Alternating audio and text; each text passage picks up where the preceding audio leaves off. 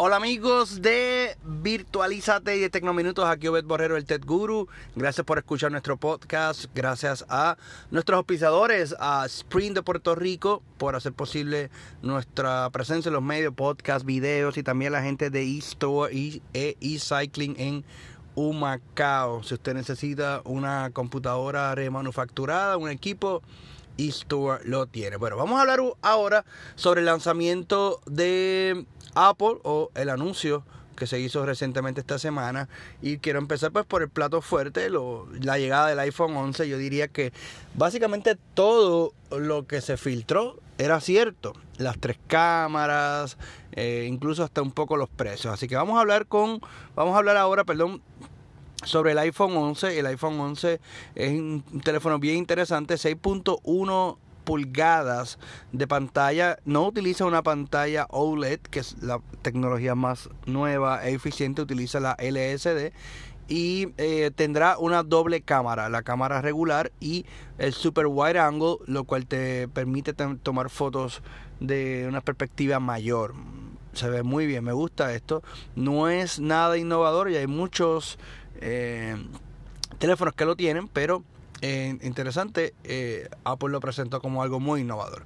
Otra cosa es el precio, Está, estamos hablando que comienza en 699 dólares, pero algo que no me gustó para nada es que todavía Apple mantiene en su lineup teléfonos de 64 gigabytes, o sea, en otras palabras, el de 699 dólares es un teléfono de 64 gigabytes. Así es, como usted lo está escuchando. Vienen todos con el nuevo procesador, un nuevo A13 Bionic, A13 Bionic chip, que es mucho más rápido que aparentemente todos los teléfonos, todos los, todos los procesadores en el mercado. También Apple anunció la versión del iPhone 11 Pro y el Pro Max estos vienen en pantalla OLED 5.8 pulgadas y 6.5. Carga rápida con 18 watts. Eh, no tan innovador en el sentido de que ya hay cargadores de 45 watts de carga rápida. Pero bueno, carga inalámbrica. Y eh, algo que no me gusta de Apple que últimamente sucede es que son como los políticos, digo yo, que eh, juegan con las palabras y no son muy claros a la hora de decir, por ejemplo, dice, ¿cuánto dura la batería del nuevo iPhone 11 Pro? Por ejemplo, dice, dura cuatro horas más, cuatro horas más que el iPhone XS. Yo, ¿pero cuánto es la del XS? Pues bueno, dura más que la del iPhone 8 cinco horas más. Pero oye, dime ya la hora, la cantidad de horas aproximada, no sé, 10 horas, 18 horas.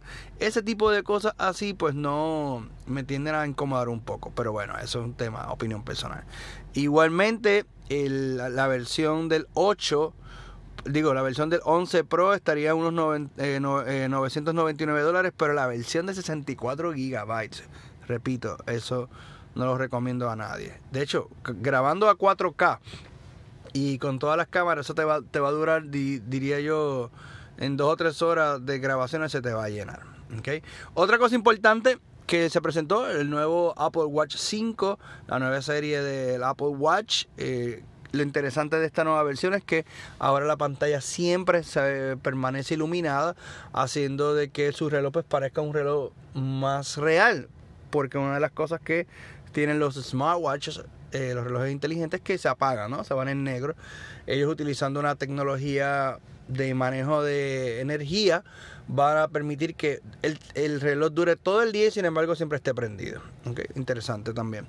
Se presentó un nuevo iPad séptima generación, un iPad más barato, con posibilidad 10.2 de pantalla, posibilidad de conectar tu keyboard, etcétera, etcétera. Así que eh, algo que también se habló. Y eh, Apple también aprovechó, comenzó la presentación eh, hablando sobre Apple Arcade y Apple TV Plus. Apple Arcade es básicamente que ya se había adelantado un poco en la convención de programadores. Es como un Netflix pero de juegos. Usted va a tener ahí una serie de todos los juegos que usted pueda obtener por, escuche el precio, muy interesante, 4.99 plan familiar. 4.99 plan familiar, igual que Apple TV, eh, Plus, igual, 4.99, plan familiar y todas las series originales y todo el contenido de, Apple. Y una de las cosas que mencionó Tim Cooks es que el Apple TV Plus eh, será gratis por un año usted, al usted comprar su nuevo teléfono. Así que estamos hablando de rangos de en iPhone 11 comenzando en los 699 y eh, el iPhone 11 Pro y 11 Pro Max comenzando en los, en los 1000 y los 1100 dólares. Esas versiones no las recomiendo porque son las de 64 GB.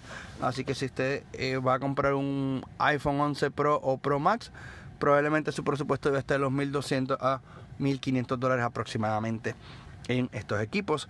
Hay que ver si realmente las funciones de las cámaras, como el Night Mode que se anunció también, van a funcionar de la manera en que Apple lo presentó.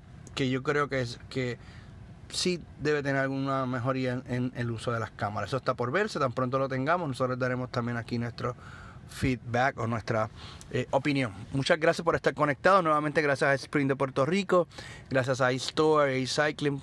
Usted también puede seguirnos a través de nuestras redes sociales en Virtualízate, en Facebook e Instagram. También puede hacer search bajo el Tech Guru. También tenemos una, una red social sobre eso y también pues Tecnominutos a través de la red hispana y a través de una red de emisoras también en Puerto Rico que transmiten Tecno Minutos. Esto es una edición especial de Tecno Minutos más, más larga de lo usual. Así que nos vemos pronto amigos.